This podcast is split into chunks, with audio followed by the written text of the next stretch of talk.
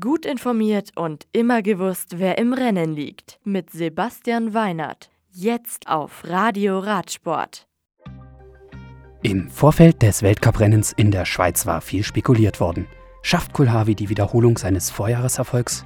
Kann Julien Absalon auf diesem Kurs bestehen oder gewinnt Nino Schurter sein Heimrennen? Es kam, wie es kommen musste. Doch der Reihe nach. Um 14.20 Uhr war die saubere Startzeit der UCI angesetzt, die auch gehalten wurde. Wie gewohnt setzte sich Fabian Giger als schneller Starter an die Spitze des 100-Mann-Feldes.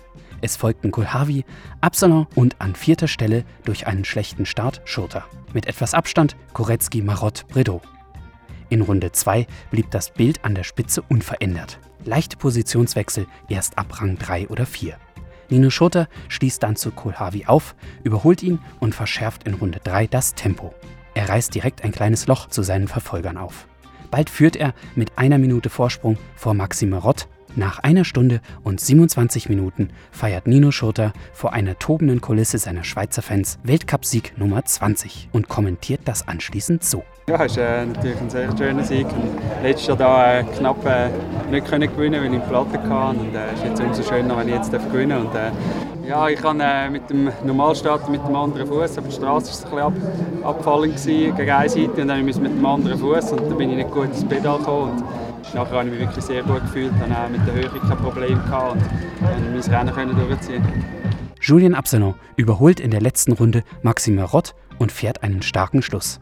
Am Ende fehlen 27 Sekunden, um Schurters Sieg in Gefahr zu bringen. Er ist aber sichtlich zufrieden und meint, jeder müsse eben sein Heimrennen gewinnen. I did a good start, but uh, after the first part of the race was hard. I was uh, around fifth position, but I did a really good uh, finish from the fifth to the second. Nino was really strong today, unbeatable. He won his uh, home race World Cup. I won my home race World Cup. Für die Deutschen ging es nicht so super aus. Moritz Mielatz kam auf Platz 30 und Manuel Fumic meint zu seinem 34. Platz. Nicht so, wie ich mir vorgestellt habe, natürlich. Wenn man jenseits der 30 irgendwie ankommt im Weltcup. Im Moment habe ich irgendwie Probleme, gerade meine Form abzurufen. Auf den Punkt im Training und alles passt eigentlich. Nur bei den Rennen kriege ich es gerade momentan nicht hin.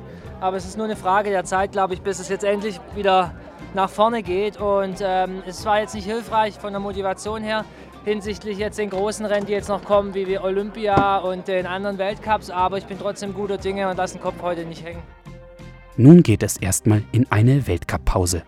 In einigen Ländern stehen die nationalen Meisterschaften auf dem Programm. Andere Fahrer trainieren noch einmal in der Höhe für die zweite Saisonhälfte. Und im August steht dann Olympia auf dem Programm. Die Reise geht dann weit. Bis an die brasilianische Copacabana. Das Radio für Radsportfans. Im Web auf radioradsport.de